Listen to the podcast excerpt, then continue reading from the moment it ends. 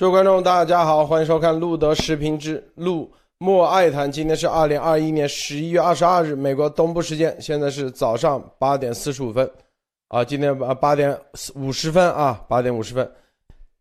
今天我们先啊，从这个这个新闻开始啊，中共外交部回应立陶宛狡辩啊，欲盖弥彰。为什么呢？中共说啊，这个立陶宛。的发言人说：“啊，这个台湾代表处不具备外交地位。”中共说：“啊，这个立陶宛狡辩纯属欲盖弥彰。”先从这个说起啊，然后我们再照样的啊，给大家来谈谈啊，很多这个大家喜欢听的一些机密的事情。好，首先莫博士给大家分享一下其他相关资讯。莫博士好。呃，路德先生好，艾丽女士好。今天先分享一个，就是这两天突然这个英国的这个《金融时报》还有《华尔街时报》突然又开始对中共试射那个超高音速导弹的事情推这个详细的一个报道。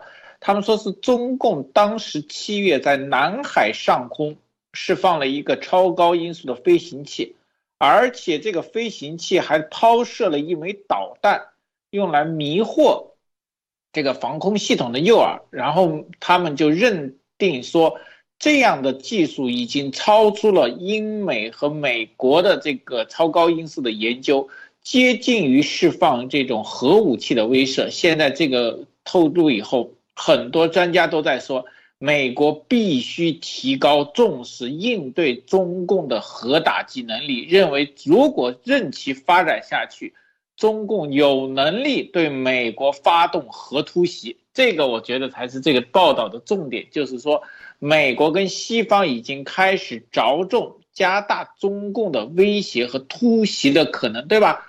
如果中共没有突袭的意图，英美绝对不可以这样，不可能这样重视。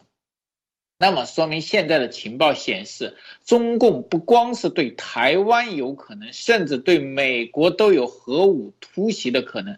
这一下，我相信美国的国防和所有军队就要提高一个非常高的这个警戒水平。这个事情越发酵，其实对中共是越不利的。还有这两天大家关注的一个就是白俄罗斯用难民逼欧盟的事情，波兰率先做出了反击。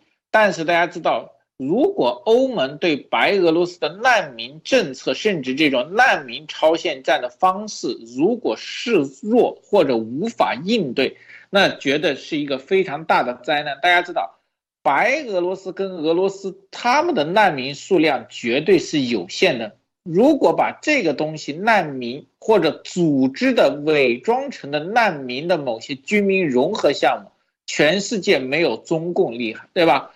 对欧盟来说，两千多的这种白俄罗斯难民只是试探。如果中共能武装的话，那绝对是上百万的这种难民。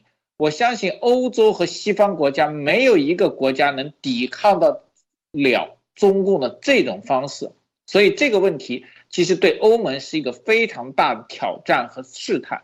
如果欧盟应对不好，那么中共基本上会叫，我觉得会依葫芦画瓢完成这个，呃，是这个难民战术的升级，这对欧洲是个非常大的打击。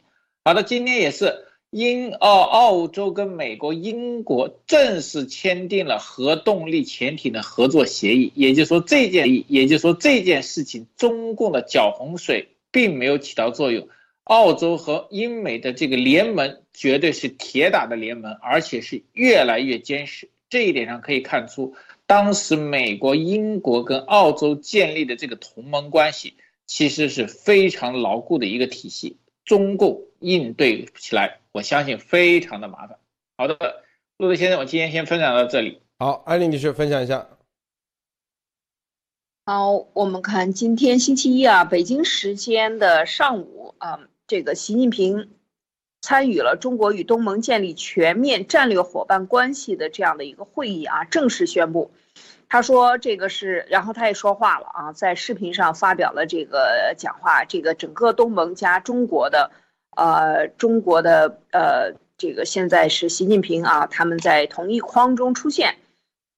那大家知道是上一次是因为整个呃欧盟和澳大利亚。把澳大利亚全面提升为呃一步到位，提升为全面战略合作伙伴关系。那这个时候呢，当时中方就要求中国和呃这个东盟的关系从呃全面伙伴关系变成全面战略伙伴关系啊。那今天呢，就是星期一上午北京。时间呢，习近平就讲了这个话，当然主要是以习近平讲话为主啊。这个东盟的这个这么大的市场和这么重要的后院啊，这么重要的水道和区域啊，绝对不容忽视。所以他说，中方愿意在未来三年向东盟提供十五亿美元的发展援助，同时承诺在未来五年力争从东盟进口一千五百亿美元的农产品啊。大家看到了吗？啊，就是说这个。反正中国境内呢也生产不了什么农产品了，土地啊和这个水患呀、灾难呀都很多。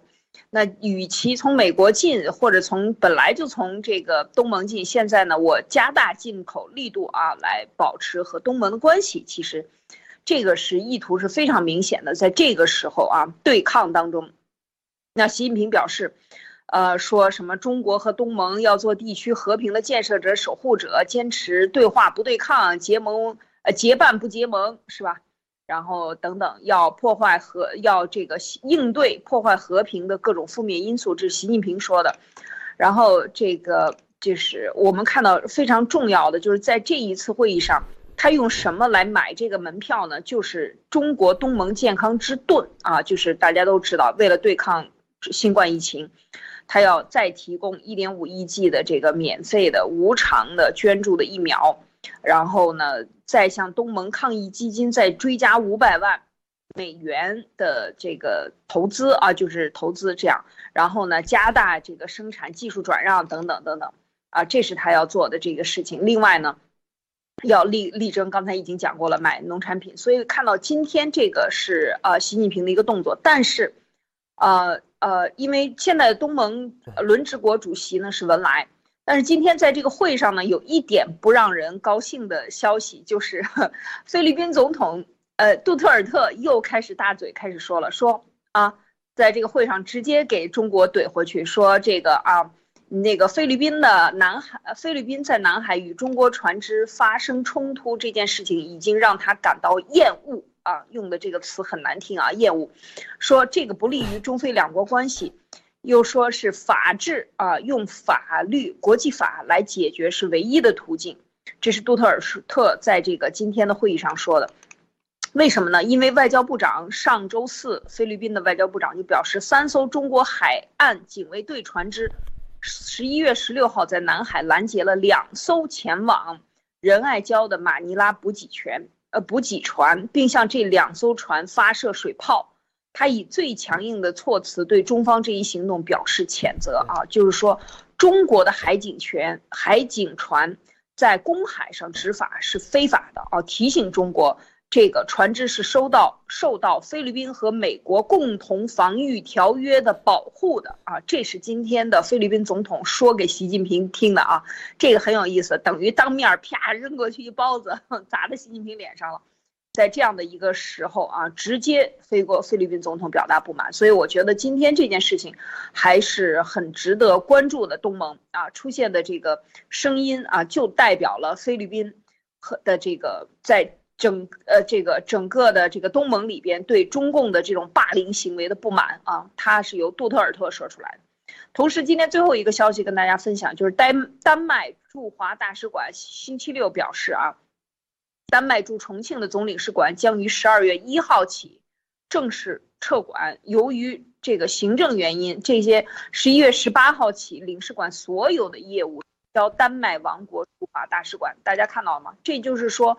呃，继立陶宛的问题后，这个一定会有动作啊！先撤领馆，然后再撤使馆，一步一步的降级是必然的趋势。好，路德说对啊，这个这都是一步一步的啊！大家看这个世界啊，这个近一百年、两百年的各种啊，国与国之间地缘政治，它都不是这么简单的。我们先从啊这个立陶宛再说起。这个外交部发言人赵坚二十二日主持外交部例行会议，啊，有记者问说，立陶宛称中方将两国外交关系降为代办级表示遗憾。该国总理称，台湾代表处不具外交地位，啊，不应该让中方感到意外。赵立坚回应说：“啊，立陶宛不顾中方严正抗议和反复交涉，允许台湾当局设立立陶宛台湾代表处，是在国际上公然制造一张一中一台，开创了恶劣先例。”说立方公然违背立方在两国建交公报中的政治承诺。是背信弃义的错误行径，建议中方啊，好的，中立啊赖以说中立赖以建立啊大使级外交关系的政治基础遭到立方破坏，中国政府为了维护自己的主权和国际关系基本准则，不得不将中立两国外交关系降为代办级，立陶宛政府应该啊必须承担由此产生的一切后果。立方狡辩，所谓代表处不具外交地位，纯属欲盖弥彰。台湾当局妄称在立陶宛设代表处是台湾重要外交突破，是一项所谓重要外交成果，这分明就是台湾当局和台独分裂势力不打自招，是他们搞台独分裂行径的有力罪证。赵立坚说：“啊，立方应立即纠正错误，他们不要低估中国人民捍卫国家主权和领土完整的坚定意志。”说我们也正告台湾方面，无论台独势力如何歪曲事实、颠倒黑白，都改变不了大陆台湾同属一个中国的历史事实。企图挟洋自重、搞政治操弄，最终必将死路一条啊！这个最后要强调，赵立坚说的啊，我们先把他们说的先给大家看看啊，他们怎么说的啊？立陶宛走到今天这一步，明显是被某些大国所策动。但牺牲的是立陶宛的利益。我们呼吁世界上其他国家从自身利益、根本利益出发，从国际公理和正义出发，不要被某些大国所裹挟，不要卷入无谓的对抗。啊，赵立坚表示，啊，这个立陶宛的事情啊，继续发酵啊。大家看，这个立陶宛说啊，这个不具备外交地位，中方都不依不饶啊。其实大家看啊，中方在这一步棋上，又啊又是啊砸起石头搬搬起石头砸自己的脚，又输了一招啊。为啥呢？因为立陶宛说了，它不叫不具备正式的外交地位啊。中方依然啊如此啊，这个鸡蛋里头挑石头。那你说白了啊，这就是在国际上啊，你的口碑再一次啊。开创了恶劣啊，先让世让国际社会真正看清楚了中共的这种啊霸权外交的本质。好，这里头我们说到啊，说起这个国际政治啊，国际地缘政治，在历史上啊，这个当年的前苏联，比起中共来说，估计都没有现在中共这么霸道啊，这么霸道。啊，这种霸道它必然会产生很多后果啊，中共。他以为是啊，嘴巴上说两句就可以。大家看啊，历史上当时啊，什么卡扎菲呀，也是嘴巴上很厉害啊，走到哪里啊，在外交上要显示自己很厉害，然后嘞，呃，让对方国很没面子。但最终是在任何事情上都没有人帮他，啊，最终死得很惨啊。这是卡扎菲，啊，这个萨达姆是对内啊，对内的这种，这中共不但啊站住了。当年前苏联卡扎菲、萨达姆的这所有的呃极恶于一体啊，就是嘴巴上啊，你像当年前苏联啊，嘴巴上他就没这么臭啊，不像这个当时的卡扎菲，中共是嘴巴上也臭，行为上也霸道，然后呢，对内还啊比萨达姆都要更加啊惨无人道，这不是给自己钉钉子吗？是不是棺材板上钉钉子吗？先说到这啊，莫博士你怎么看？呃，是的，最近这几个立陶宛事件，包括彭帅的事件，其实当时中共以为是可以用这种强权或者以前玩弄的很高级的这种手段，可以压迫这两个人，一个是一个国内的这个世界冠军，一个是立陶宛小国。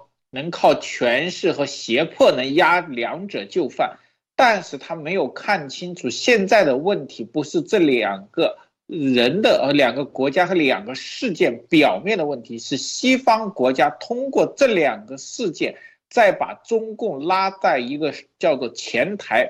在表演，对吧？所有的西方国家都是用这两件事把中共的外交跟骨子里的东西在不停的往外勾勾出来以后，让大家看戏，对吧？现在你看，中共从这个，我先说一下彭帅的事件，从彭帅的照片、视频对话一点一点出来以后。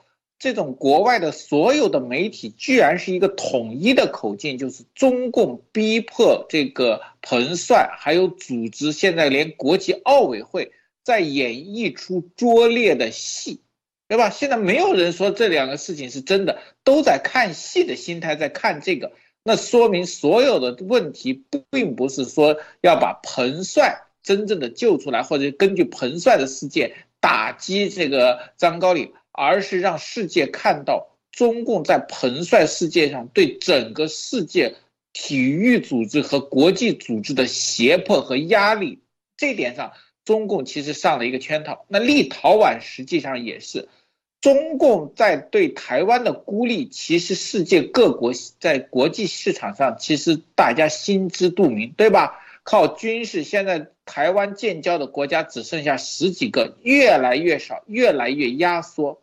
但是现在这个事情靠立陶宛的事迹，不光是这一点，是要把整个世界拉在这个中共的戏台下面，要看着中共表演和丢丑。中共这一点上一直没有看出来，他还在那里作秀。这样的话，所有的国家都会看到一个结果：中共的外交是什么？外强中干，只会动嘴。如果立陶宛在这个世界上不但没有获利，而且获得了巨大的政治声誉，甚至其他的经济事业，那大家会看到一个什么结果？哦，原来中共没有能。如果跟中共断交，甚至不用断交，玩立陶宛的这种方式，跟台湾实质性的建交，然后不打牌，一样可以获得利益。那中共的脸这次就会越丢越大。但是中共这一点上，我觉得反映起来。真的是越来越差，我不知道是由于什么原因，是顺天时报的压制呢，还是中共外交部门的人看得懂不敢说，导致现在的局面。总之来说，中共现在在这个方面的假片偷越来越被世人所关注和看戏，哎，非常有意思。好的，路德，好，这个这个根据这个新闻啊，这个暖场阶段，然后艾丽女士分享一下啊，待会儿我们说。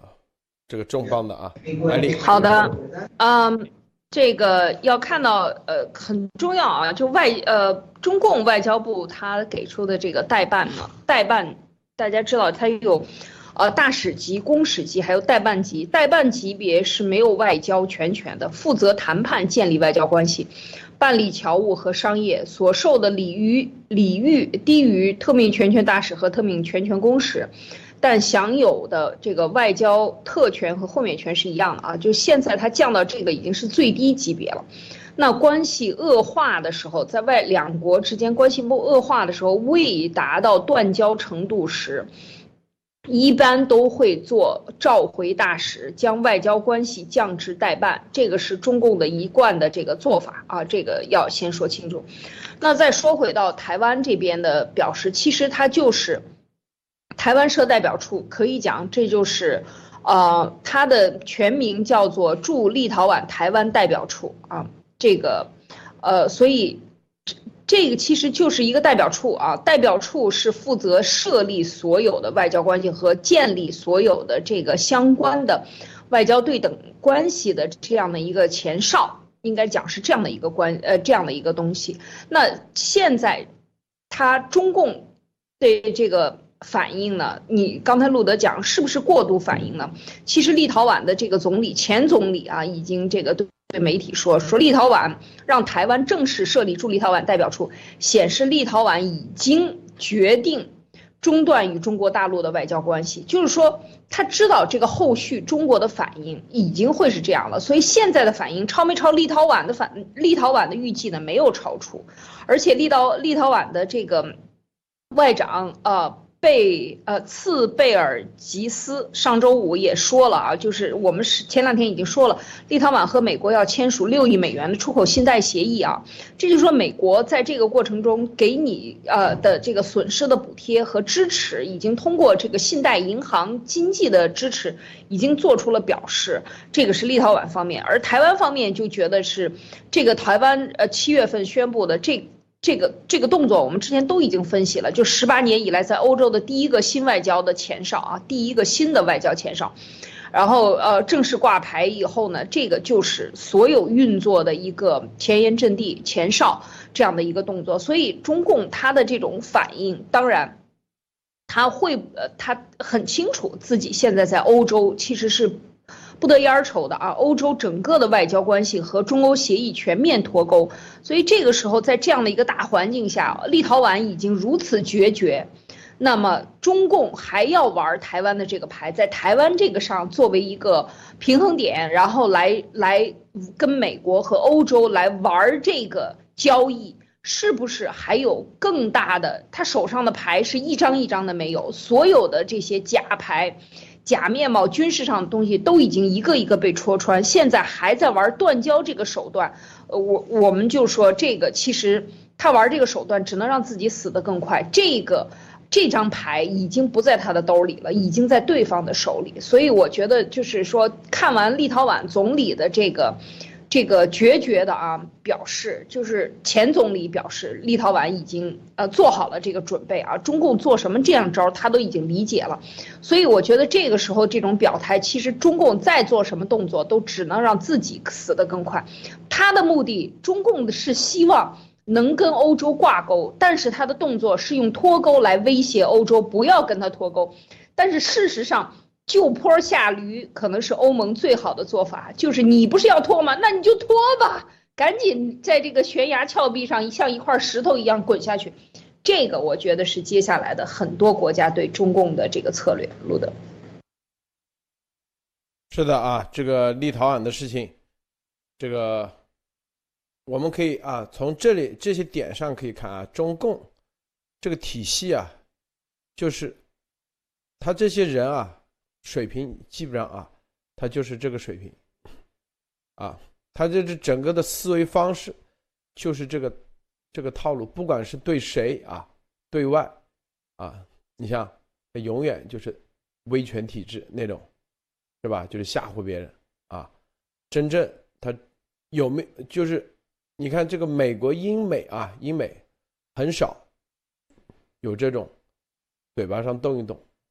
你像英国当时马岛战争说干说开干就开干啊，当时啊阿根廷的那个独裁者，怎么的他以为这英国一万多海里啊不可能啊派这个出兵来把马岛夺回，怎么想都想不起想不明。但是英国说干就干。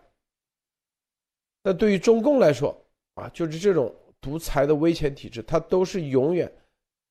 玩的就是这种四两拨千斤，用这种啊这种假的方式玩心理战。好，昨天啊这个咱们报了，你看这个这个车牌号是吧？京 O A，很多人说啊这是公安部的，是吧？大家只说的一部分是公安部，但是啊大家知道这是哪里的车？这是国务院啊。机关事务管理局的车，有一个部门啊，新成立的。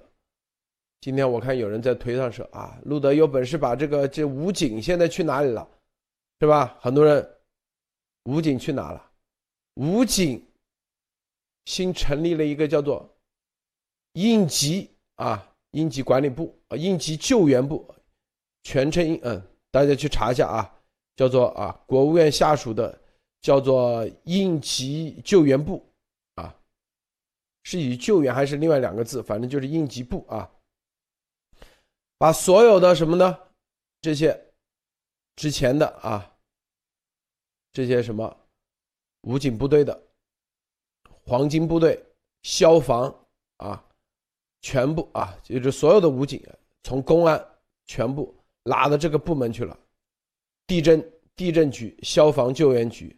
森林武警、安全生产，全部放到这个叫做应急管理部啊，应急管理部。而应急管理部就啊，你看五个国务委员，一个是叫做赵克志，是管公安部的，但是说白了，就最核心的啊，全部给他抽抽走了，对吧？还有人说啊，这个剩下的这几个国务委员，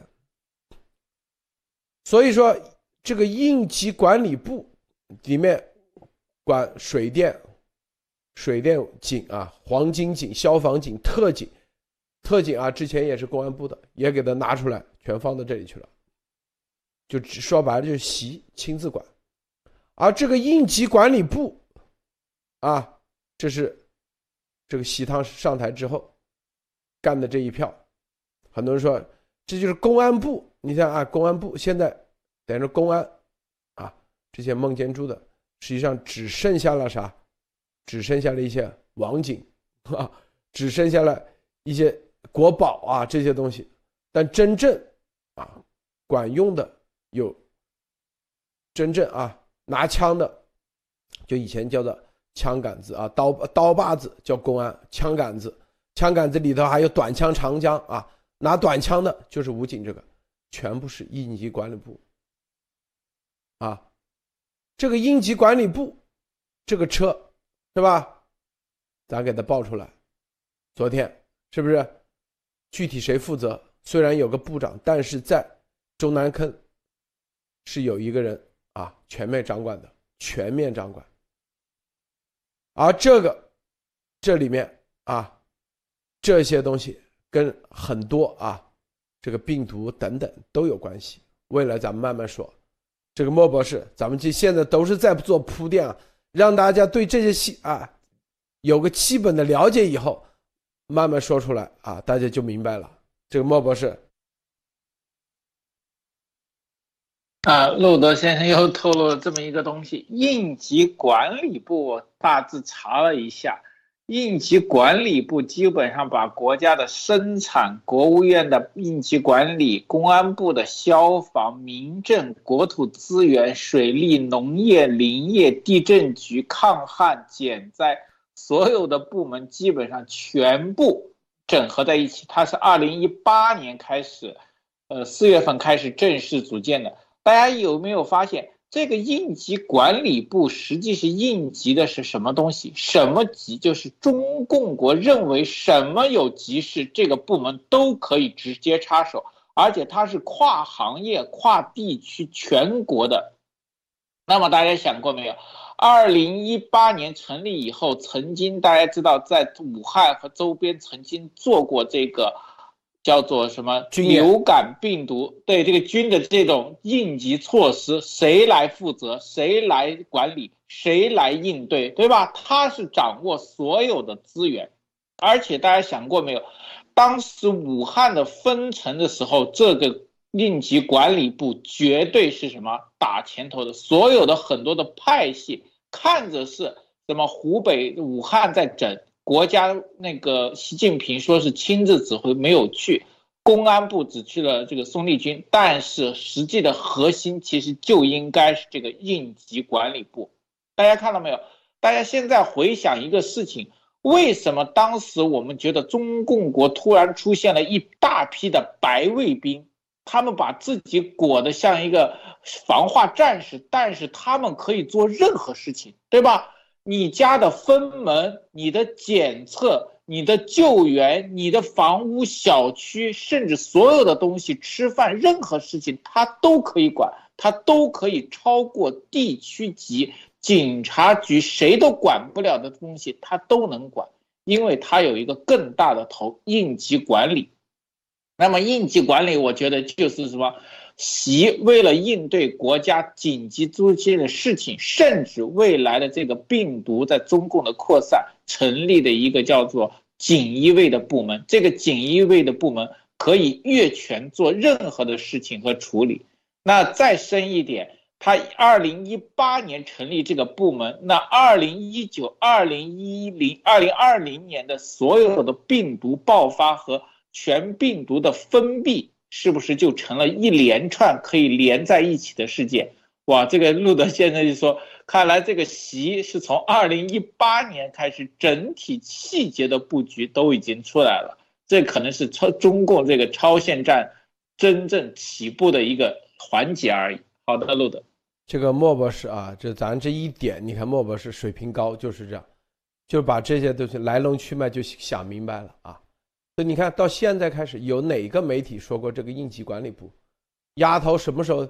这就是核心。咱说昨天那个车就是应急管理部的车，啊，这是第一。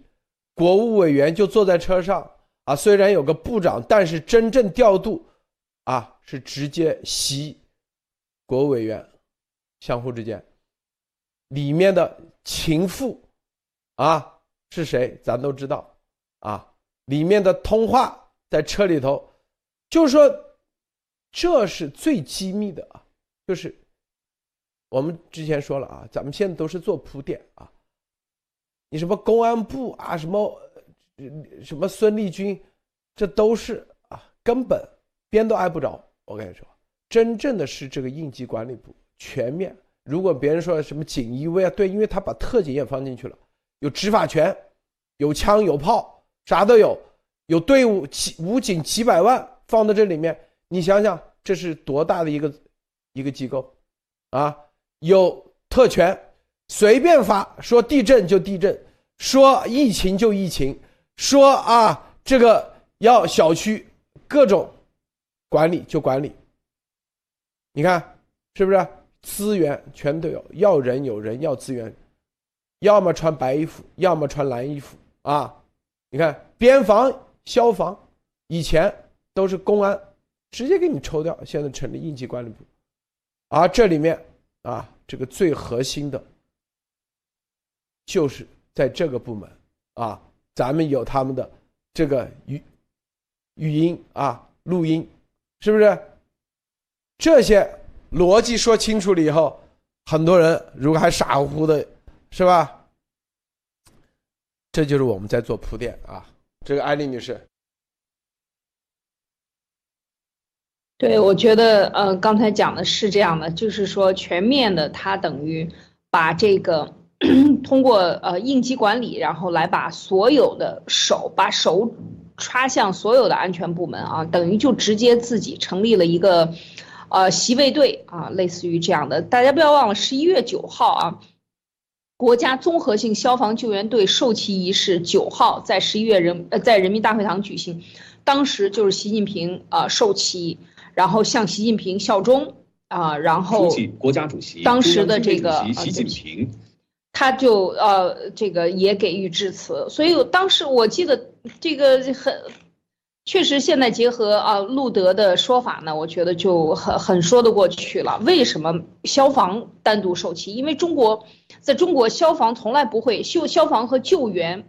从来都是挂在公安下边的啊，怎么会突然间单独秀旗？那么现在看来就是，呃，确实是整个的这个安全部安全的这个武警的队伍的调动啊，已经全面完成，而且已经落实了，所以才有这样的新闻爆出来啊。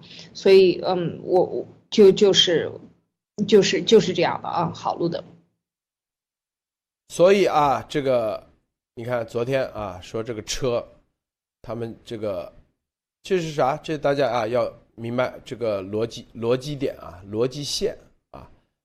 这个之前啊，这个公安这一块啊，习要把它拿，他是一他先把这个最最大的一块给他拿走了，就消防、武警、边防、黄金，就所有的武警部队 给他拿过去了，成立了应急管理部啊，应急管理部啊有部长。但是呢，具体谁说了算，是吧？就通过有国务委员席的人，啊，中间是吧？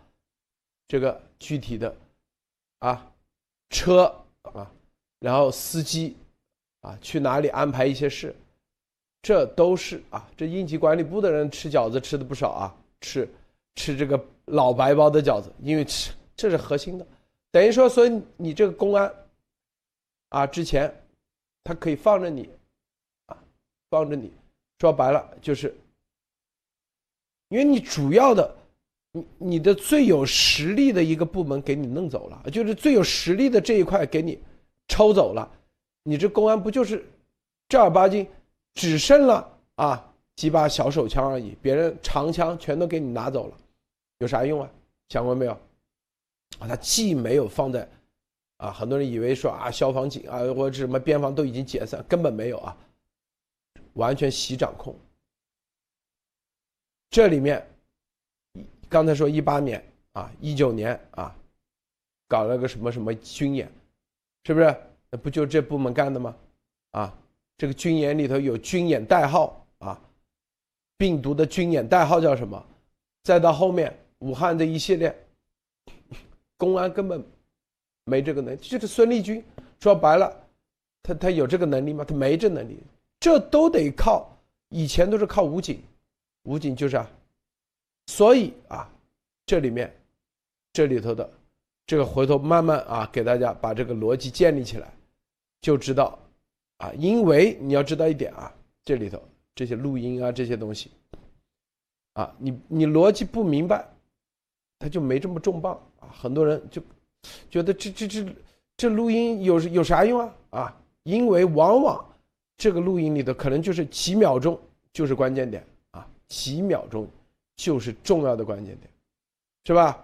先把这个说了，让大家在推特上搜来搜去啊，让他们五毛来回质疑，质疑完以后看看啊，如果猛的一下，很多人觉得这个这这个逻辑上概念没建立起来，就容易被搅浑水，是吧？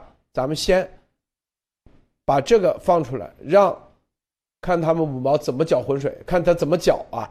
你看最近到现在啥浑水都搅不了啊！说是那是叫乌乌拉菲啊，那个照片，二零零一年、二零零二年乌拉菲多多大了？七七年的，这帮人这这这就是他们搅浑水搅失败了，知道吗？啊，乌拉菲都多大了，是吧？吴拉菲是。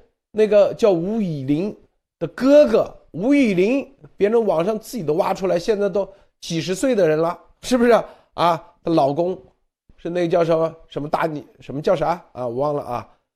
所以你看，吴拉菲都比他大啊，人家居然说啊，二零零二年是才几岁，你这不是扯淡吗？所以这就是他们搅浑水搅失败，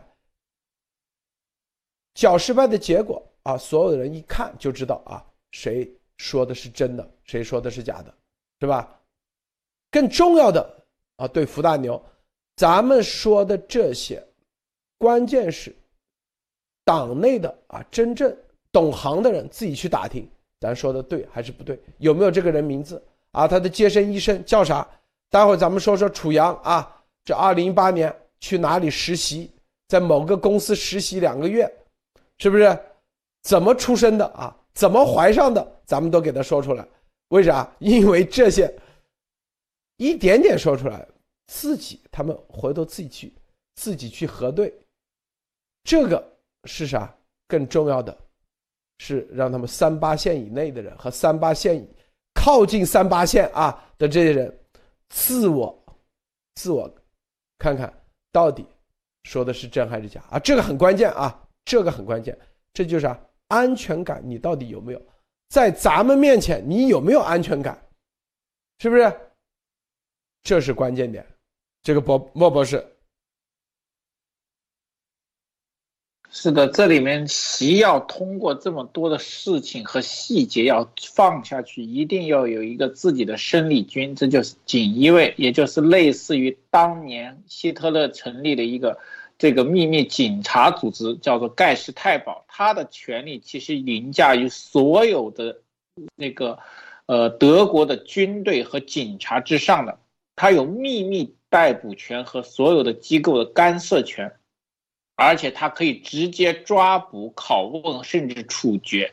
这个就是当年盖世太保为什么盖世太保是整个纳粹最黑暗和这个战犯最多的地方，很多盖世太保的军官。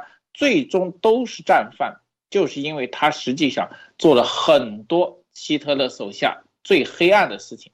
那么现在的这个应急管理办公室，大家知道，我能查到的话，也就听众看到一个王勇以前是减灾办公室的，现在我估计他也是领导之一，也就是他应该是习控制这个部门的其中一个领导之一，或者是主谋。那么他其实已经代替了赵克志这个中国公安部和对中国维稳的核心，也就是习在过程中，就是大家知道以前为什么说我们这个刀把子的迁移，除了这个。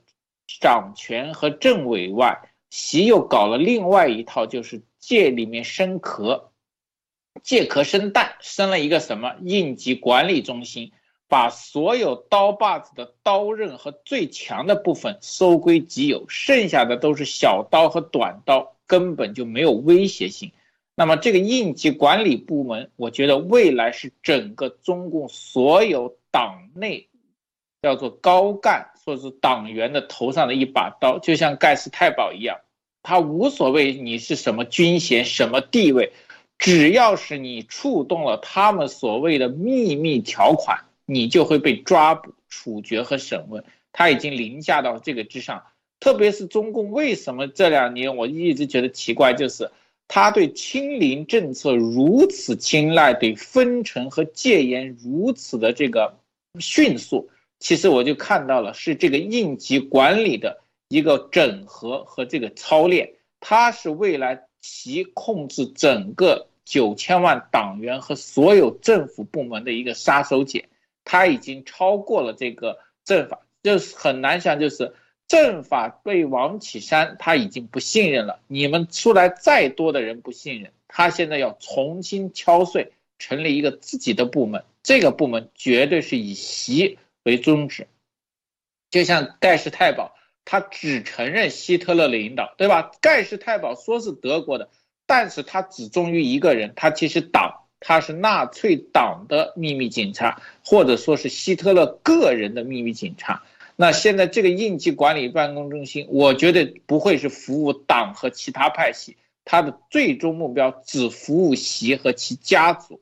这一点上，我觉得。现在党内的人应该开始清醒和认识到，特别是路德先生现在点出来。好的，路德，他知道这个公安的名声很臭啊，名声很臭，就像以前什么东厂啊、锦衣卫名声很臭一样，武警名声也很臭。八三四幺啊，这习他心里很清楚，谁控制八三四幺就是中央警卫局，谁就控制啊这些所有的这些领导的真正的。真正的从厨师啊，从所有的都是，习他就上去，他就厉害，他就搞了个应急管理局。这就是我们刚才说啊，昨天说的，你有八三四幺，但是八三四幺后面有个应急管理局，因为它里面特勤局给它放进去了。说白了啥意思？你八三四幺背后啊，是习真正全面操纵的、控制的。用应急管理局的，就是以前说西厂西东厂西厂，说太对了。在这个之外，就等于说你八三四幺其实已经没用了。就之前将通过啊什么八三四幺这种方式，以前控制湖这一招已经不管用了，对习已经不管用。习搞了应急管理局，啊，把这个最核心的，既可以把公安。搞定，又可以把这个啊，这个将在中央警卫局控制了几十年。我们之前做节目专门说过啊，几十年你去给他换，你来不及换，没问题。成立应急管理，应急管理局谁负责？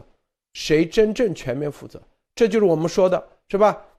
这个中南中南海里面啊，这个厨师、司机都是现在啊，都是负。负责啊，应急管理局的这个头去给他负责，所以他的权力很大啊。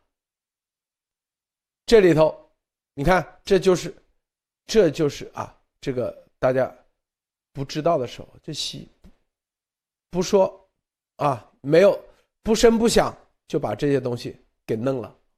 应急管理局全啊，全全中国，现在各个地方都有。这是真正的啊，真正的实权部门，因为他把这些全给他。之前啊，边防警啊、武警啊、消防警、黄金警是吧？特警，这全都是最最有实力的部门，给他抓在一起，并且以应急的方式，随时可以发各种各样的文件。啊，这里要封城了，那里要戒严了，那里要啊，因为应急的原因，这里有地震了，那里有气候问题了，全都归应急那，厉害吧？这就是厉害。但是，咱们的所有的很多是吧？这些机密啊，这他为啥能爆出来？就连公安的都不知道，因为公安现在离离习离得太远啊。就连啊八三四幺估计都不知道，因为也离习得远，只是一个名头而已。应急管理局更重要的是把医疗给他弄进去。三零幺，是吧？三零五啊，医疗最重要的体系就是我们那天说的，你听话啊，你就待着；不听话。应急嘛，肯定有应急救援啊！应急救援就把这个医疗全弄进去了。你不听话，那就心梗死。看明白没有？如果这一点看明白，那才才知道啊，这个到现在，丫头什么时候他边都挨不着？我告诉大家啊，这才是真正的啊，对，就是各地的医院，因为都要负责应急救援，所以啪。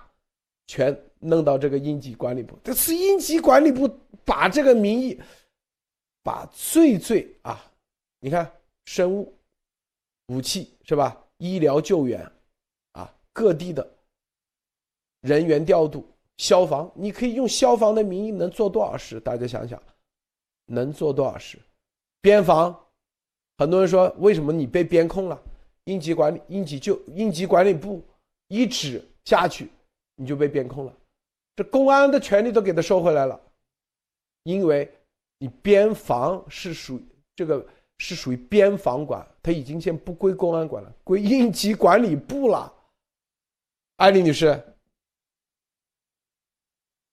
对这个其实习的这个斗争手腕还是很厉害的，就是用应急管理部用消防啊，就是扯出来一个新的大旗。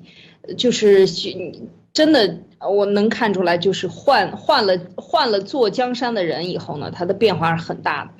当年武警也是一样，武警就是八九六四之后是吧？新成立的一支保卫中央的警卫队，因为发现中央领导人是很岌岌可危啊，随时有可能冲进来是吧？得在各个地方设立这个武警，这个当时这个设立的，但现在走到这样的一个关头。觉得什么都不重要了，所有的这些，呃，就是用消防或者是用呃这个应急的手段来打出一支新的队伍，就像当年打出新武警一样啊，武警一样啊，武装警察，这都没听说过，什么叫武装警察？哦，原来是这样的，啊，各个各个什么，嗯。呃，电视台重要的机关门口啊，这个政府大院门口都是武警站队，包括外交官，呃，这个外交使馆门口都是武警来站队。为什么？因为要保卫这些所谓的这个中央领导或者是什么。那这一支队伍现在换成了消防啊，好像消防在国外。还有在老百姓的名声当中，在中国的老百姓这个没有什么感觉啊，在国外它是名声非常好的，因为消防队员就是最重要的保卫人民生命安全的这样的人员啊，所以他利用这样的一种对差啊，他来他来组织来建立一支新的队伍，来来把手杀向伸向所有的队伍，像边防，边防其实就安全部门。和公安部门几这个这个完全是一个独立的部门，现在归到他名下，等于他就把所有人出行的，呃，这个你能不能出行，你到哪里啊，谁也跑不了他的这个，他要当老佛爷啊，要当这个，跑不出他的手掌心了，要要这样去管啊，不，就是说，嗯，各个角度，呃，全面围堵，就是搞这种人与人斗争的这个权力的掌控啊。事实上，他拆八三四幺部队早就已经在开始拆了啊。就像刚才路德讲，八三四幺也够不着他，是的，早就拆了，几年前就开始拆，然后各个部委都在拆啊，总参二部也在拆，全面都在拆。整个的把军队的大军队的这个系统搞了一个天翻地覆，就是要重新掌握权力，因为只有拆掉权力，卸了你的武装，再给你装武装的时候，你的主子就不一样了。所以我觉得习现在搞的这一切的斗争，都是这个毛那个时候搞的这种政治斗争和斗人的这种斗争的这个呃，就是全面收权的这种做法啊。现在应该讲他能够呃能够。今天爆出来啊，就是包括他现在的这个情况，就是他已经基本上都组装完了，要在这个六中全会之前完成，甚至在六中全会到这个明年的这个二十大之间要进行全面的封城。你看，北京城现在已经处于基本上封城状态，就是所有的事情进入到了一个寒冬，进入到了一个凛冽的。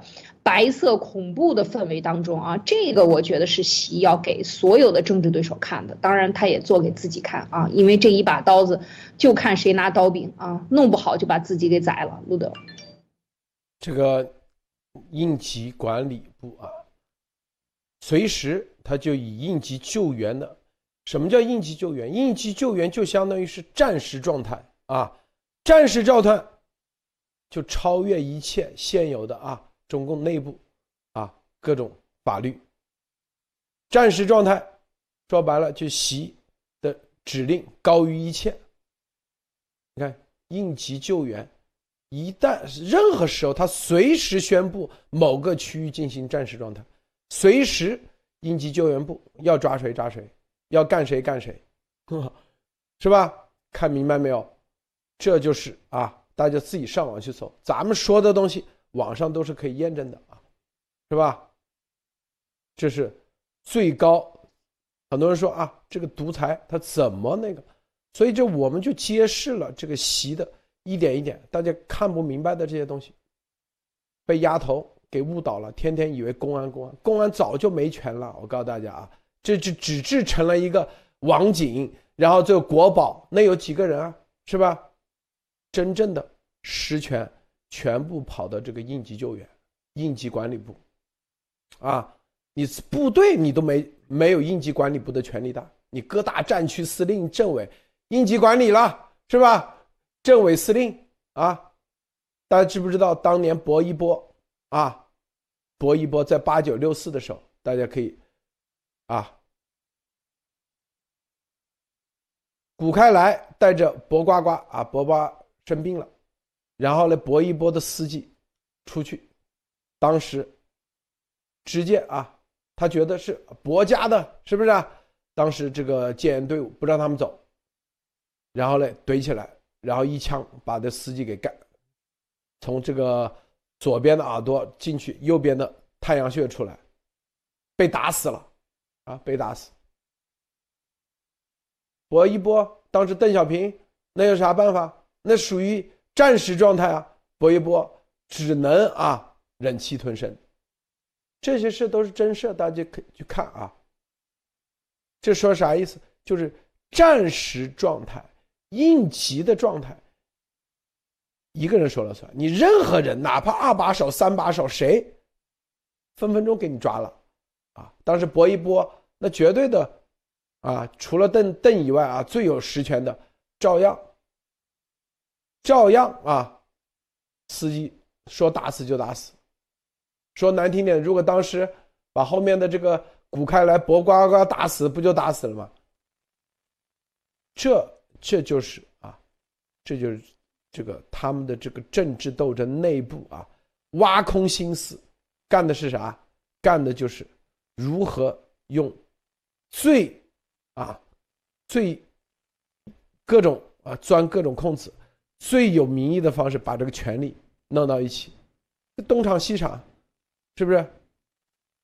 不仅有调查、监控、监督，你边防随时，啊，你任何啊什么常委的，是直接给你边控了，是吧？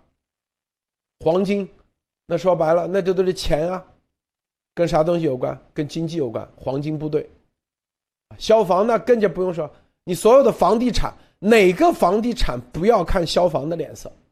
你再牛，你得消防给你一个证验收，你才能过。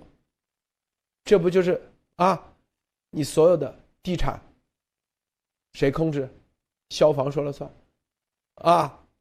刚才说应急救援医疗，是不是？你再牛的，当地啊什么卫生厅啊什么 CDC，你都不如别人应急管理部里面的专门负责应急医疗的，他们说了算，这多厉害！想想，莫博士。嗯，是的，这个里面我就想起了在疫情期间，这个应急管理部，但这个应急管理部初期成立的时候，不是应对公共卫生事件的，但是由于这个疫情，让应急管理部的权限非常大的扩大化了。他以前是应对自然灾害和事故灾难的，但是这次疫情的公共卫生事件和社会安全事件，现在。也被归纳在了这个应急管理部。二零二零年的时候，应急管理部的这个曾经一个防控发布会上曾经说过，应急管理部不作为主要单位，但是它跟其他的这个卫生行业配合，要发挥重要作用。一个是物资的调配，方舱医院和定点医院的安全保障。所有人员的执勤、地方开展的工作、消防全部归应急管，大家知道吧？这时候出现问题时候的执勤，然后消防安全指导、运输隐患，全部是这个单位说了。就像你建了个医院，这个医院门口的门卫、警察和里面的安安保，全部是这个单位的人，那你说这个单位的控制权是在谁手里，对吧？那么我又在想。一个防控的自然的部门，它刚开始只是在特定环境的时候才能拥有绝对权利。那么也就是说，这其实制约了这个部门对中共其他部门的跨行业。如果没有应急事故和危险，它就不可以越权。但是大家看到这一两年突然的这个部门的权限的极大的扩张，就是因为什么？疫情。那么我是不是可以脑洞开一下？这种疫情最早的出来，由公共卫生事件、各种事这个灾难事件的发生，其实都是在着重扩大应急管理部门的权限的一种运作。我可能脑洞太开，大家有没有觉得这一两年来，中共国内各个地区的这种自不说自然灾害？人为意外事故非常大，多处爆炸、火灾，对吧？这种无缘无故的事情在各个地方都有出现，为什么突然集中出现？那谁管理这些事情呢？当这些事情处理的时候，最高的指挥部门又是哪里？他的权限是不是马上超过了当地所有的部门？而且应急管理部，我觉得还有一个特色，当出现意外事故的时候，他有能力调用所有的当地的资源。我觉得这个是很恐怖的，就是你可能省长，你是部队首领，对你控制这个地方，但这个地方突然被定义为事故的时候，你所有的这个当地的公安、政府，甚至部队、民政各个方面的绝对权力，就突然变成了应急管理部了。他有绝对的收集权，这个时候他的权限基本上就相当于一个临时的太上皇和钦差，那么他对这个区区的处理基本上就是什么独断专行。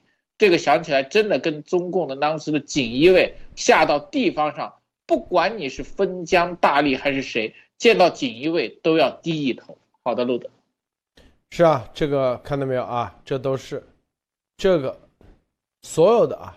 你看，全部啊都给他弄过去了，水灾、火灾、水火啊、旱、地质、化学品、病毒、疫情啊，这个安全生产，全归一个啊，看到没有？这是大家都都恐怖啊！就这，你看这林业、林业、地震、煤炭啊，消防、武警、黄金、民政部的救灾、国土资源部的地质，就这一点，所有的权利全收归了。啊，应急管理部表面上啊是有个部长，但真正的是吧，就是咱们说的这个国务院的肖杰啊，国务委员负责掌管，直通中南，直通西，是吧？因为他又负责管理国务院的事务管理、机关事务管理啊，机关事务管理以外，还有啊，这是这里面啊一系列的事情。就是等于说，他啥都知道，他是啊，提前啥都知道啊，这就是关键点啊，关键点之关键。咱们啊说说这个这个楚阳啊，好几天没说了，这个戳戳啊，这个包子啊，这个西包子。楚阳在二零一八年的时候，二零一八年啊，这个王化成。这个教授安排去京东实习两个月啊，财务部当时京东刘强东都不知道啊，不知道这个楚阳是啥关系啥背景啊，实习两个月以后啊，这个刘强东就在啊美国被抓了，他去的财务部实习两个月，搞会计的啊，咱们说说这啊，这个。想想啊，这里头意味着啥？这个艾丽女士，你觉得意味着啥啊？这等于是杀手锏啊，把楚阳同学送到京东去实习两个月。这个过程中，等查京东的账吧，了解到底这个他可以直面圣上是吧？到底这个像这种京东啊、阿里巴巴怎么运作的啊？他又在杭州啊，阿里巴巴肯定熟。所以他这个去京东实习两个月，对，给他们一点嗯颜色啊，给他们一点颜色瞧瞧。其实这个刘强东啊，看他后来的反应，他真的是蒙在鼓里，真是不知道被谁啊在背后捅了若干刀。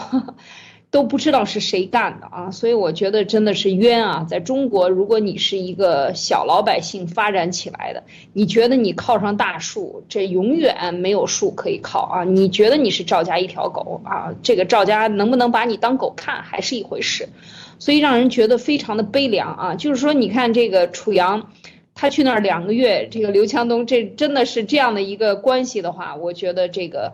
就是意味大了啊！就是真正的要看一看他们在是，你你觉得习神不知道吗？他都知道啊！他会用各种办法去去直接把手伸向各个直接的企业大企业里边。当然，这个最重要的是，你看楚阳直接向圣上汇报，那比任何人说的话都重要。所以这个就对 太子微服私访啊，这个就是这么回事。呃，真正的等于了是成了一个密探啊，成了一个杀手锏啊，来向各种的这种企业里边把他派下去，而且他学的人大啊最有名的就是会计系，当然还有法律啊，他这个主要他是人大是党党校办的，是吧？党党姓党的这样的一个学校，所以人大的会计系里边出来把他送进去就是查账啊，最重要的就是掌管好钱袋子。这些事情人到底是在干什么？要把它研究明白。所以我觉得这个刚才路德讲的这个，以及刚才说的这个消防呃这个应急管理部啊，应急管理部管什么？管所有的事情，我都可以让你应应急。所有的事情，你我只要想查你，我就可以立马让你，呃，放一个紧急状态，是吧？出了一点问题。谁知道你们小小区里面什么人把他马儿变黄了？谁知道你们这个地方什么人需要治理？我只要用这样的一个口号，我这把刀可以顺理成章的从天上的任何一个地方准确的、精准的砸到某一个人头上。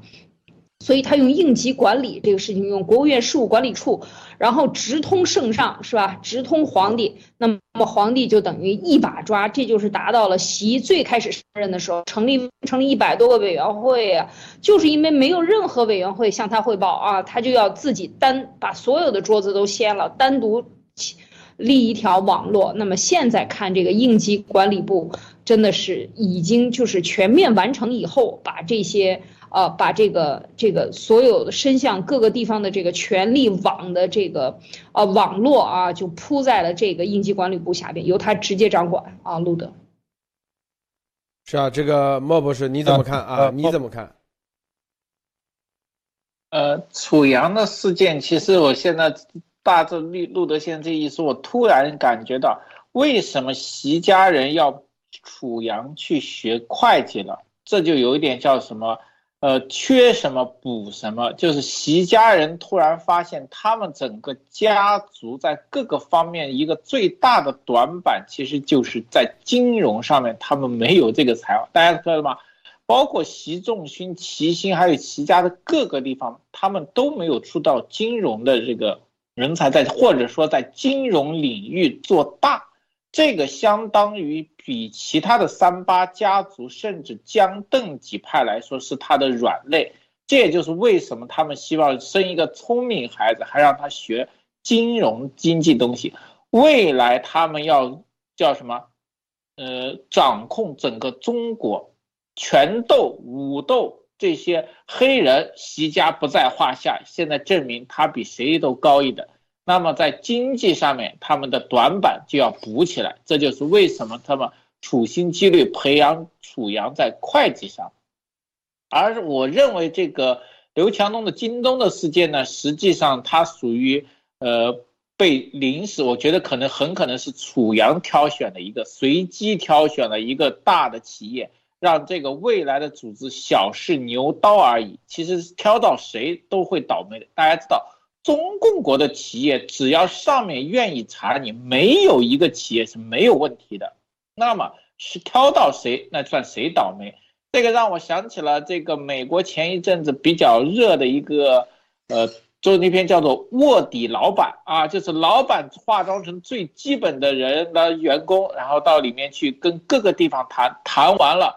这个企业的内幕和东西都明白了，所以说这个也是给楚阳增加一个未来的政治资本和精力。可见这个中共的这个习家对未来的培养还真是处心积虑啊，着重的东西。那么什么都可以是面面俱到。那么习家这个紧急应急管理中心的未来的效忠的，就会从习近平到他的下一代。我觉得这个传承慢慢的就开始浮现出来了。好的，路德，这个啊，这个刘强东啊，现在已经啊和京东没有关系了啊，没有关系了。这里头有没有这个玉珍耳目的？这个大家可以脑洞啊。那反正只是告诉他啊，这有这么有这么一回事。这个到京东实习两个月，然后刘强东就出事了，是吧？这个楚阳啊。然后啊，怎么？当时啊，是席啊跟楚阳的妈母亲啊，当时还在上学，切磋棋艺啊，切磋棋后说意外怀孕，然后呢，当时不想留着孩子，直到六个月才找到席，席家决定生下来，这样就有了楚阳。啊，这个这个也也也也有意思吧？啊，这个艾丽女士啊。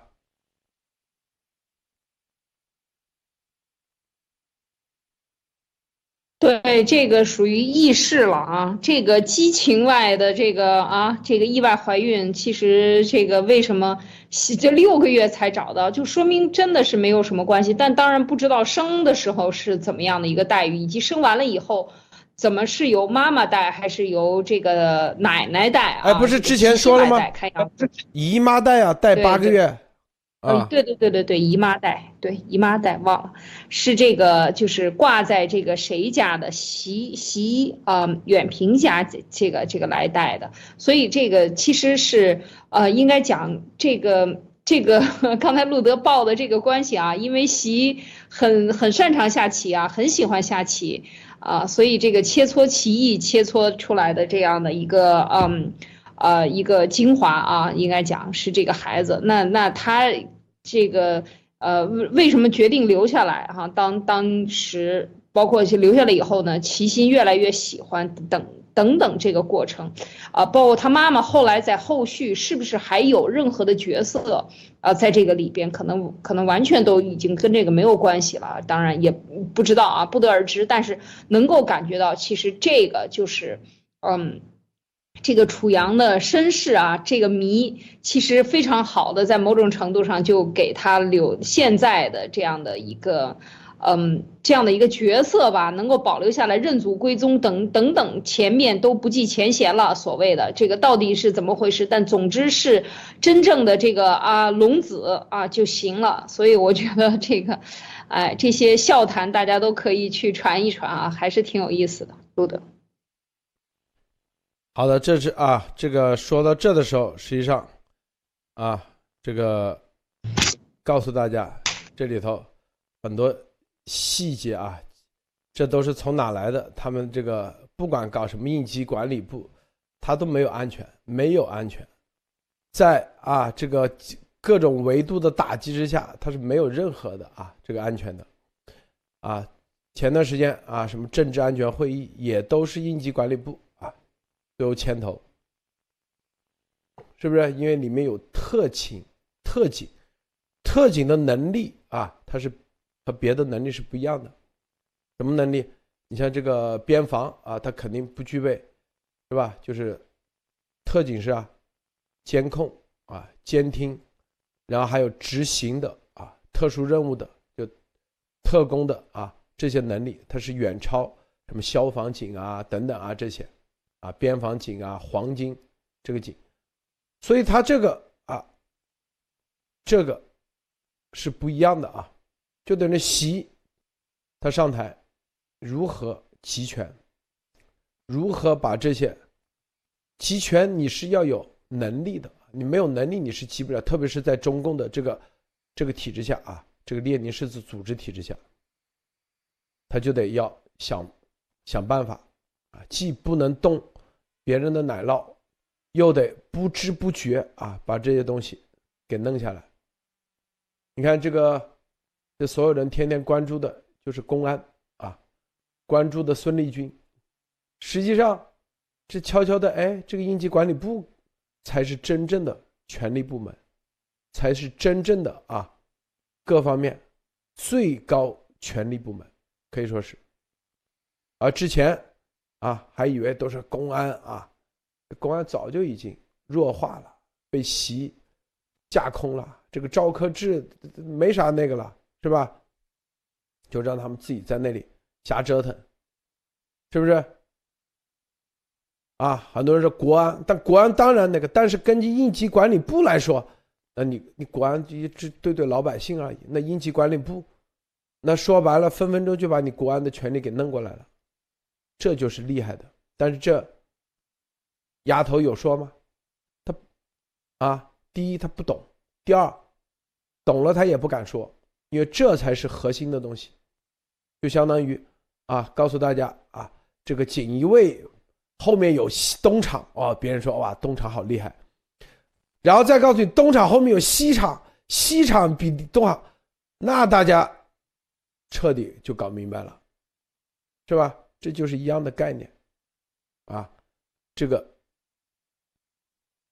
这里头啊，因为他还制定这个相应的各种政策，应急管理的政策，啊，而这种政策的话，就决定了决定了啥？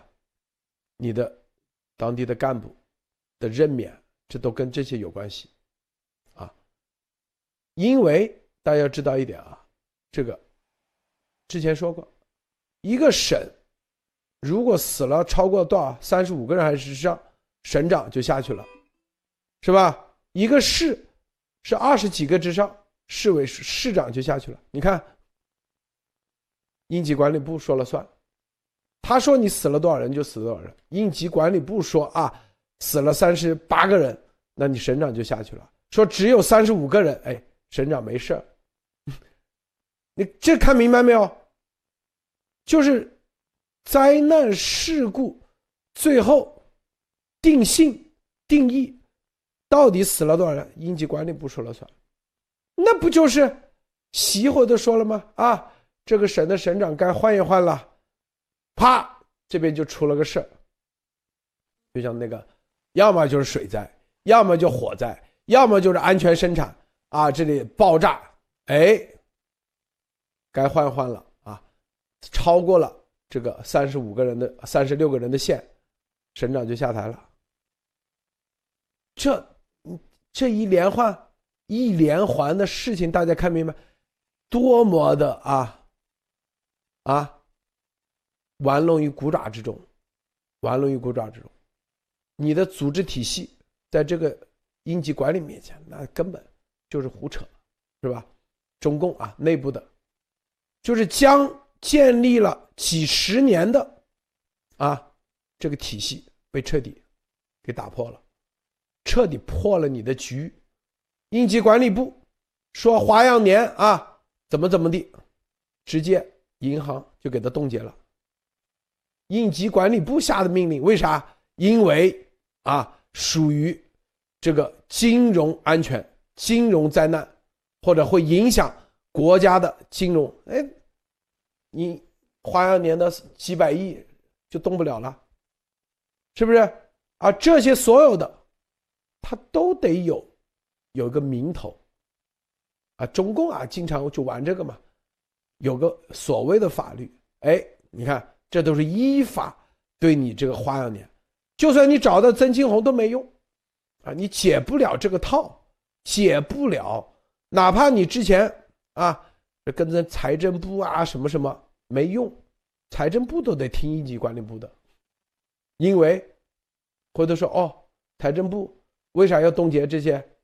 银行，啊，呃，银银监会为啥要冻结？银监会一看，应急管理部一指令下，银监会必须得配合，是吧？这刚才说的，那你这个所有的一切，大家看明白没有？你这个整个的生活啊，这个社会生活，就就文革领导小组一样，对，日常哪里啊要？换个省长，换个组织机构，搞点事儿，应急管理部，给你折腾出来就行了，折腾出来，然后再来定个性，定个义，就决定了，权力就这样集中了，任何人，半个字，他依法啊，都是讲的依法，这个莫博士。